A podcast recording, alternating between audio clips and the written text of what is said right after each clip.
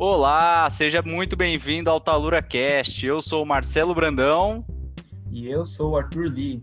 E nós estamos aqui para mais um episódio do Talura Cast, né? O podcast da Talura, onde a gente está trazendo diversos convidados para você aprender mais sobre o mundo de comércio exterior. É isso aí, confere esse episódio aqui.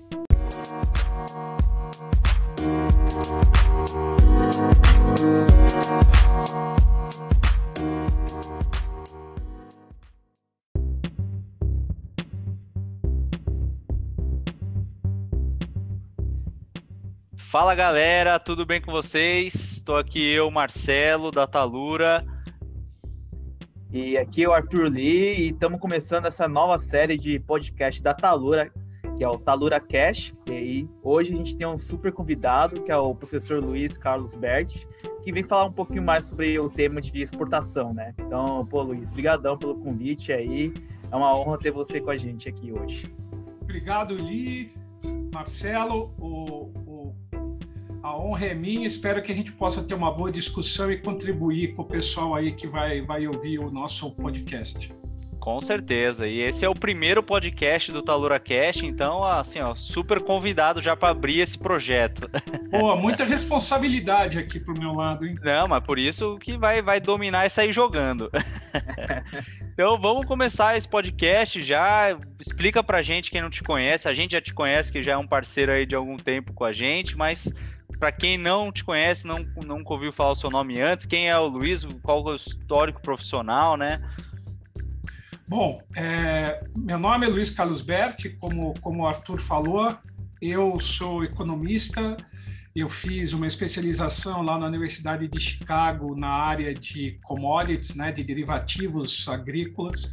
Na época eu era trader da Cargill, então assim minha vida profissional foi basicamente focada em operações estratégicas é, de exportação, gestão e ampliação de mercados internacionais. Então, eu tive a oportunidade de ser responsável por operação em vários países, tive a chance de rodar boa parte do mundo a trabalho, morei no Sudeste Asiático.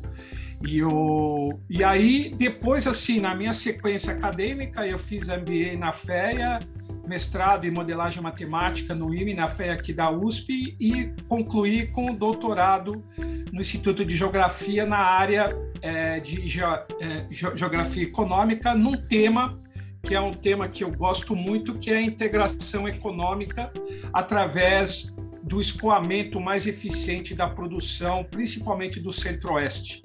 Então, toda a discussão da possibilidade que a gente tem de melhorar essa estrutura de escoamento de safra do Brasil, dado naturalmente a importância que é a agricultura dentro do PIB brasileiro, para a gente minimizar perdas e maximizar a riqueza.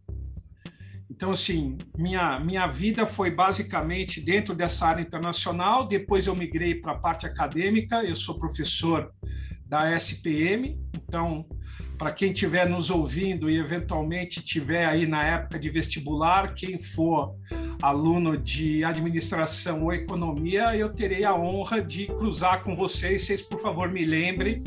Eu brinco que já tem 0,25 na média, entendeu? Se vier, se meu aluno.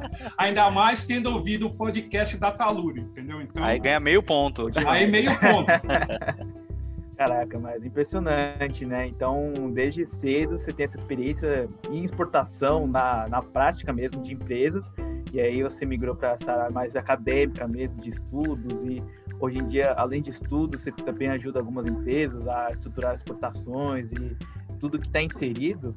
E acho que o tema de exportação é muito amplo, assim, né? Acho que são várias coisas que você tem que é, estudar, são vários processos e leis, assim, envolvidas. Mas para uma pessoa que é leiga, assim, totalmente, já ouviu falar pouco, assim, é, conta pra gente, assim, o que, como você definiria o que é exportação, assim, o que é, talvez até um pouquinho do cenário brasileiro, na sua visão, né?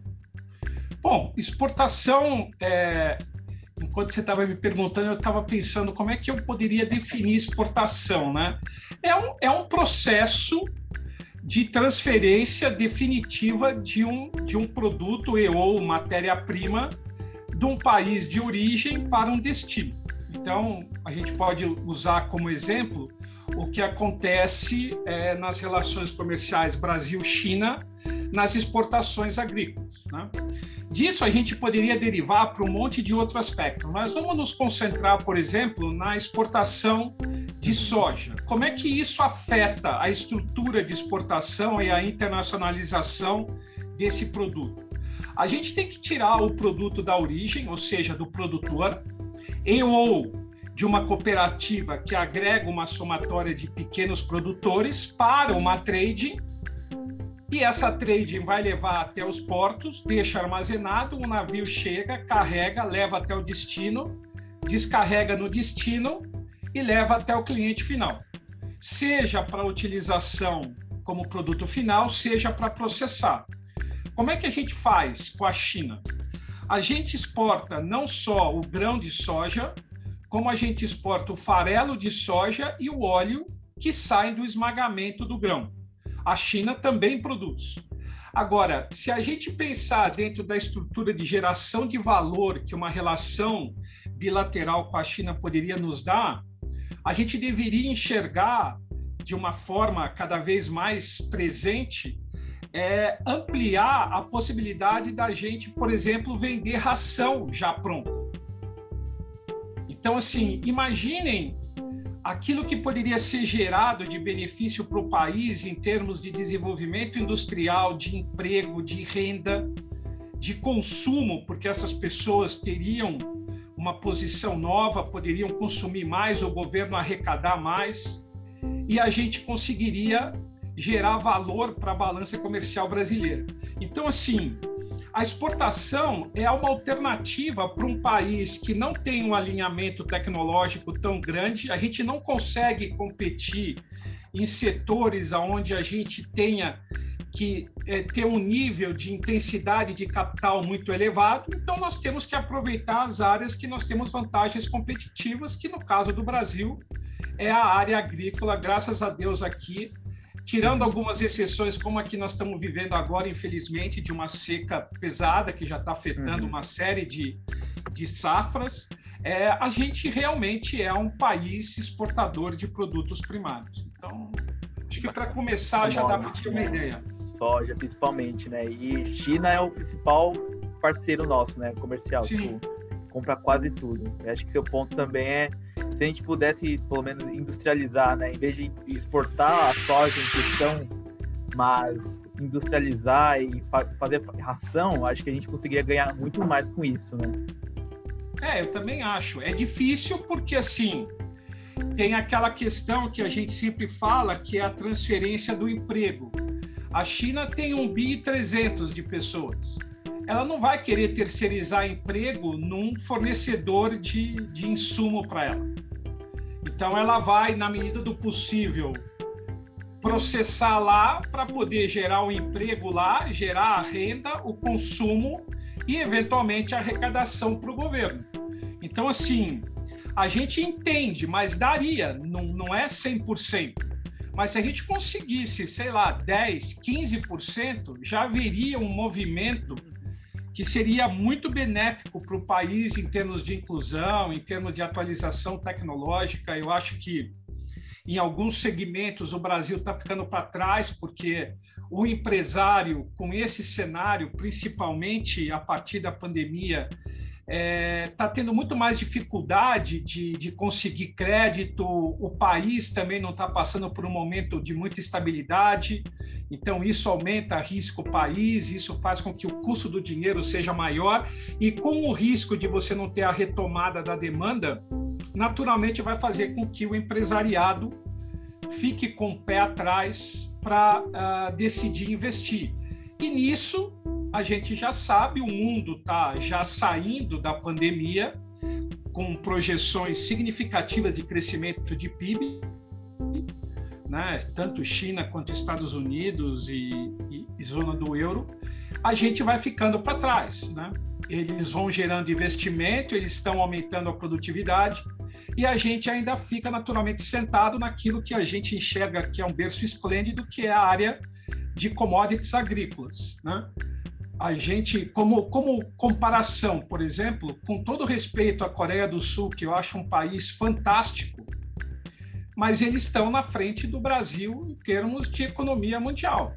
Nós devemos, é, esse ano, eu, eu ficar entre a 12 e a 13 economia do mundo, e a gente já foi a sexta, sétima economia do mundo. Então, é, isso é muito triste, entendeu? Então, assim, eu acho particularmente que o Brasil poderia competir para ser a quinta economia do mundo, ficando atrás hoje de China e Estados Unidos, Japão, Alemanha e, nos próximos 10 anos, a Índia. Então, entre quinto e sexto lugar. Eu acho que a gente teria condição por tudo aquilo que eu conheço da dinâmica do Brasil e daquilo que tem lá fora. Então, vocês sabem, infelizmente, aquilo que são os pontos negativos do Brasil. E eu, com a experiência de já ter rodado um pouquinho, lamentavelmente, a gente não vê muita mudança no horizonte, né? O passado já, já prova essa, essa perspectiva, infelizmente, não positiva, né? Porque a gente tem muita, muitos aspectos que travam o país, por mais que naturalmente hajam muitas pessoas com boa vontade tentando fazer a coisa funcionar aqui.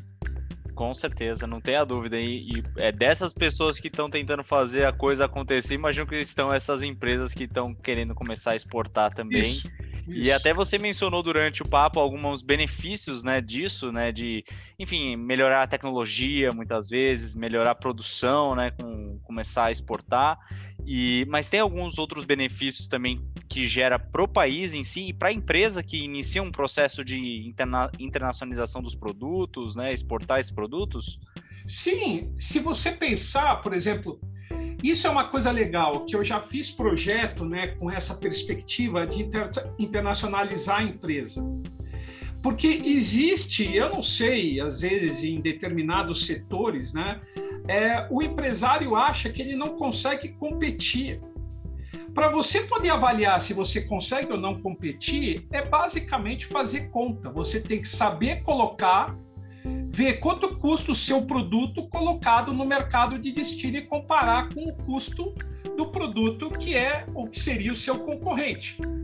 Se não, por exemplo, a gente depois pode discutir num outro momento importação, mas vamos falar hoje da exportação. Tudo aquilo que eventualmente a gente tiver em termos de é, insumos primários, a gente tem vantagem competitiva. Aí entra o quê? A melhora de toda a infraestrutura.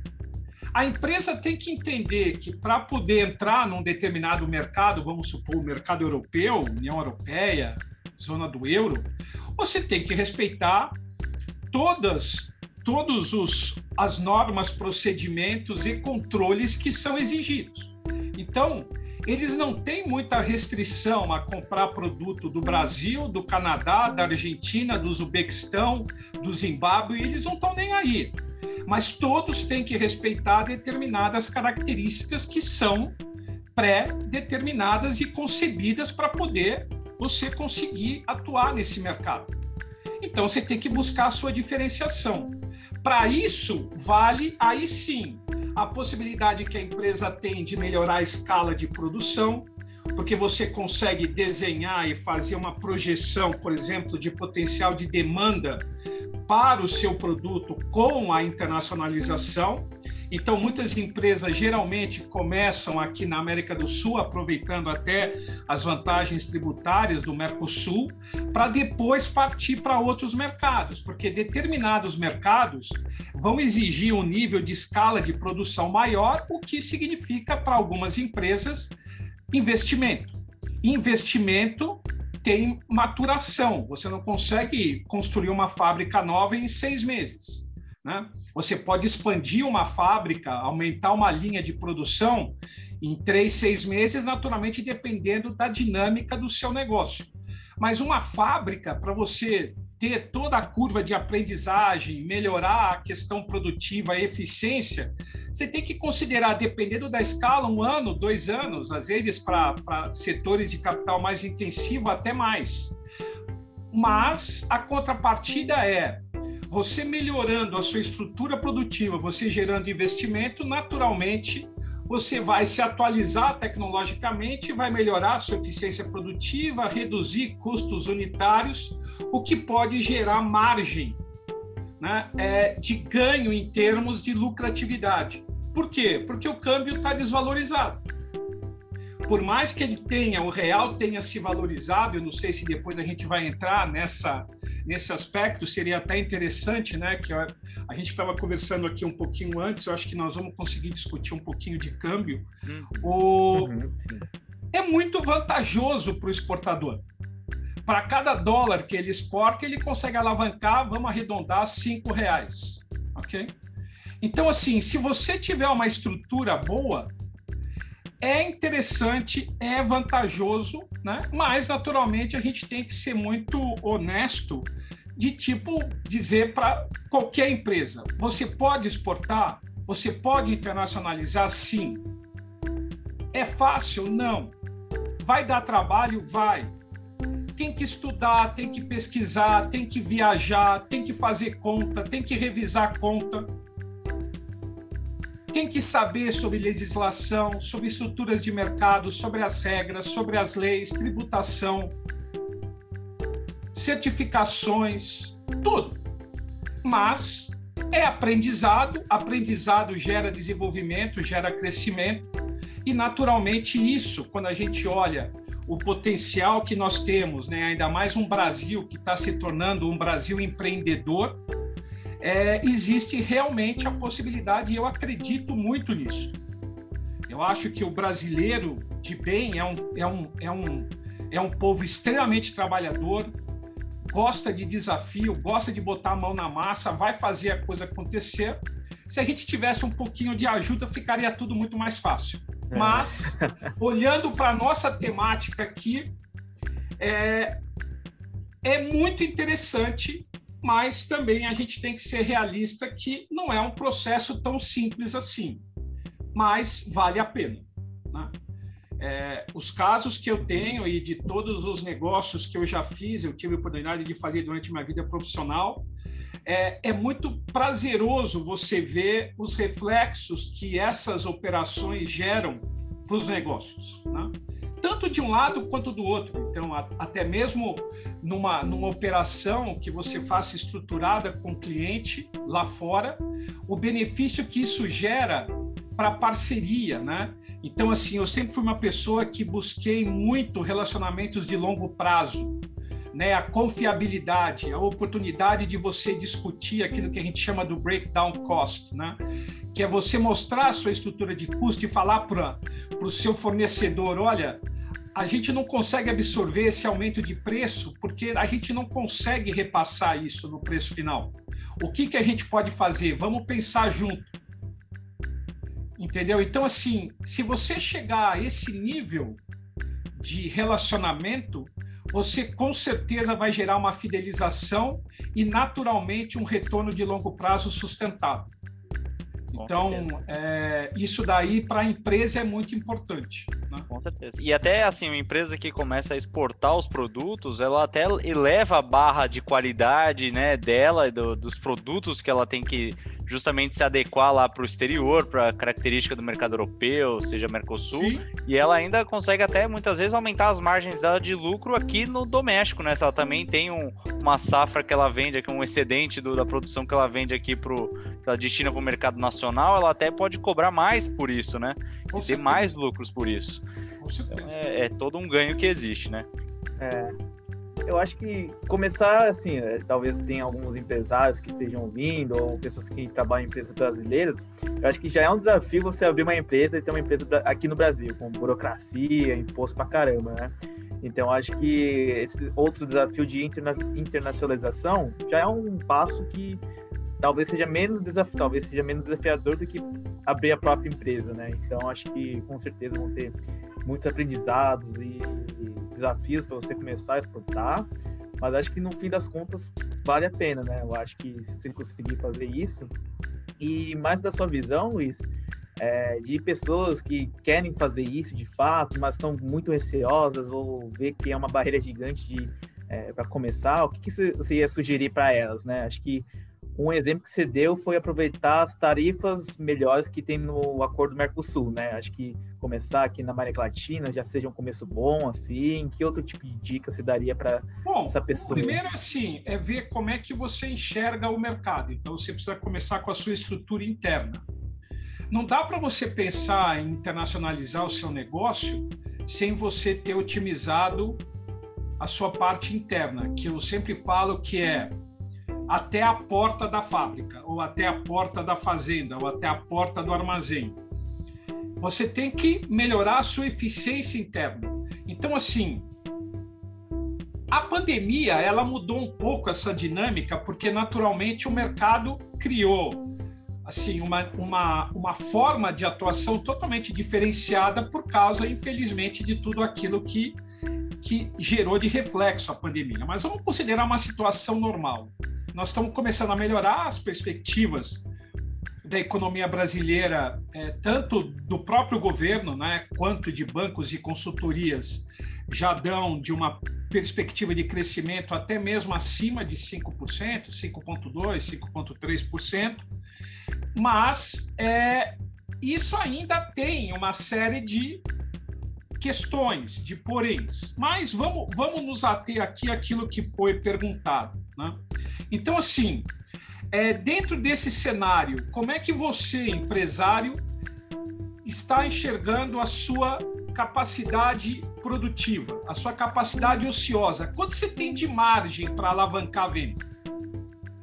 Então, assim, a gente chama isso dentro da, da estrutura econômica do conceito de elasticidade. Se você tiver uma oferta elástica, ou seja, se você tiver capacidade de rapidamente adicionar volumes produtivos, né, você consegue ampliar o seu escopo de atuação, porque você vai conseguir entregar esse produto. Não adianta também você querer se internacionalizar e não conseguir entregar aquilo que se espera de naturalmente consumo para esse mercado que você está entrando. O Mercosul é interessante por quê? Porque a empresa pode começar dentro de uma estrutura para entender a dinâmica de internacionalização com impactos menores dado as vantagens tributárias é, do Mercosul, né?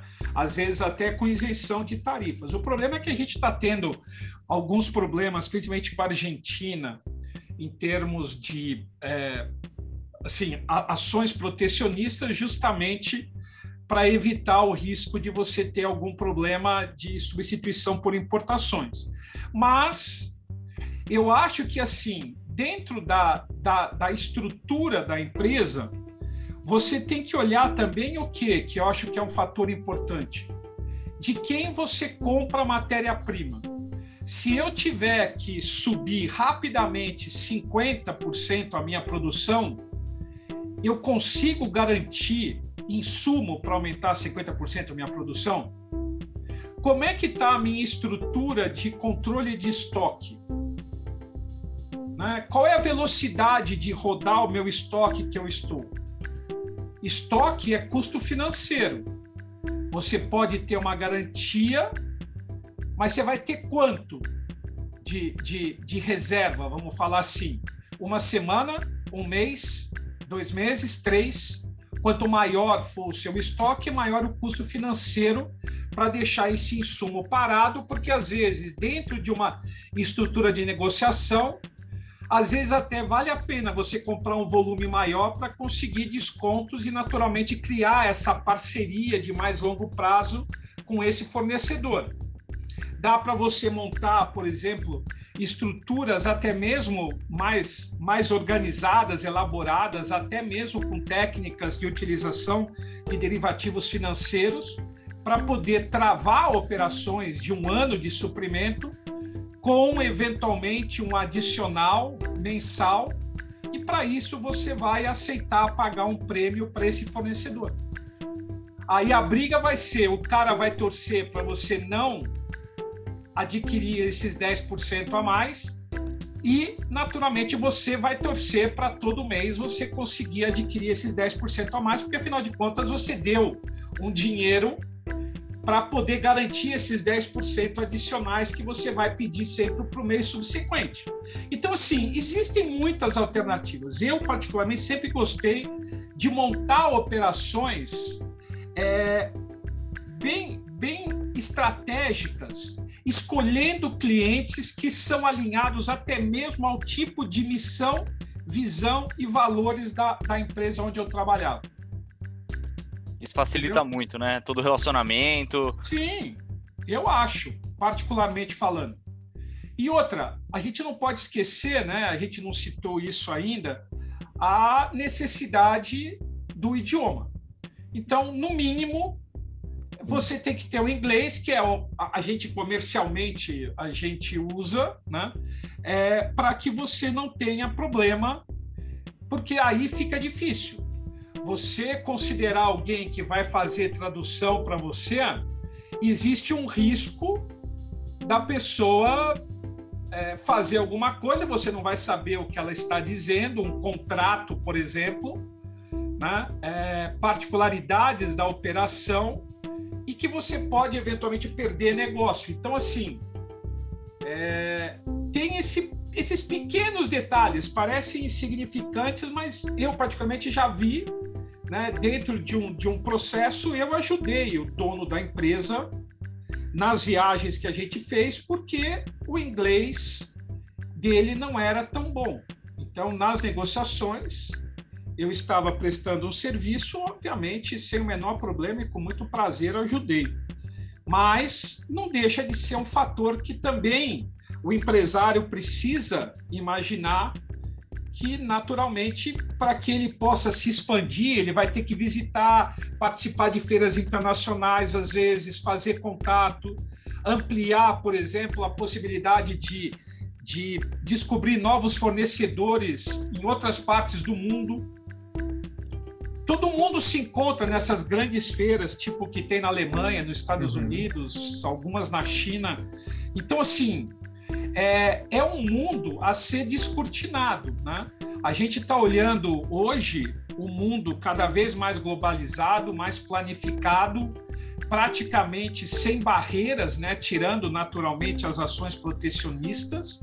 Mas assim, existe uma tendência, até mesmo essa, esse é o papel da ONU, de tentar, na medida do possível, fazer com que os países fiquem o mais abertos possíveis para que haja essa troca e essa troca gerar benefício de médio e longo prazo para aqueles países que têm mais desvantagens comparativas em relação aos outros. Então, assim, é, é, é bem interessante, é uma oportunidade, ainda mais agora que a gente tem o mundo crescendo e o Brasil ainda no início, se Deus quiser, de uma retomada mais consistente. Com certeza. Nossa, mas assim, Sim. foi uma aula agora que eu acho que isso aqui, não, esse podcast a gente poderia até cobrar. É. Porque foi realmente muito bacana o papo. Eu acho que quem está ouvindo a gente que tinha algumas dúvidas, receio, né, se valia a pena ou não valia a pena, poxa, ficou extremamente claro o quão benéfico pode ser para todas, para todas as empresas que, claro, tem estrutura mínima, claro, tem é, todos esses cumprem esses critérios que você mencionou, que eu acho que é importante, né, minimamente, e com certeza podem potencializar os resultados aí no longo prazo, com certeza, né? Não, e outra, é, a, a, gente pode, Marcelo e, e Arthur, a gente pode naturalmente criar esse canal através de vocês, entendeu? E se for o caso, a gente está aberto a sentar com eventualmente quem estiver ouvindo e tiver interesse ou quiser discutir alguma coisa.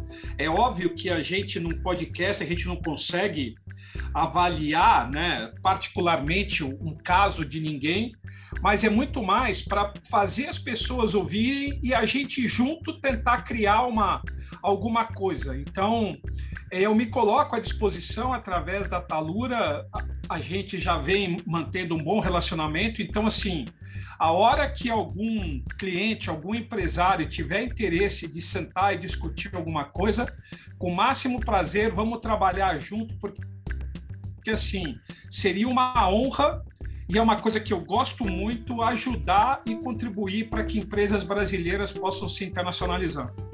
É isso, é um relacionamento de longo prazo que a gente tem aqui, né? É, é, já isso. olhando, começou agora, mas é de longo prazo.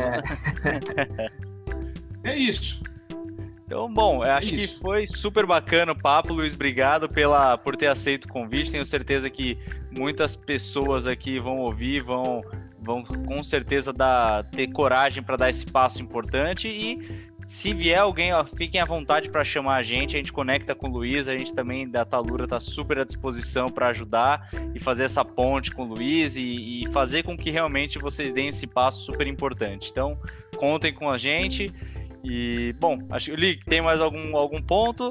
acho que foi baita aula aí a gente se coloca à disposição para qualquer um, passar o contato do, do Luiz também, caso alguém tenha uma dúvida mais pertinente também. E, pô, obrigadão, viu, pela participação sua, Luiz. Valeu, prazer é meu, muito obrigado pelo convite. Grande abraço, pessoal, obrigado pela oportunidade. Valeu, obrigado, galera. Até mais, até o próximo Talura Cast.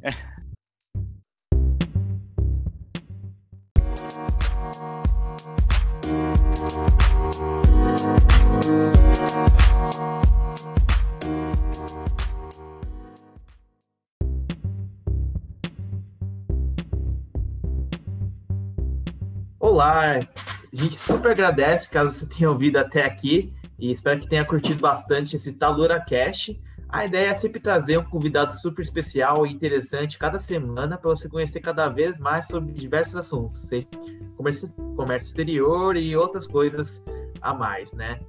E já fica o convite para você conhecer o trabalho da Talura, né? Exatamente, a Talura, que é uma startup que atua no mundo de Comex, conectando embarcadores e agentes de carga em busca do melhor frete internacional. Então, se você precisa embarcar, confere lá e cota seus fretes com a gente. É www.talura.io. Até mais!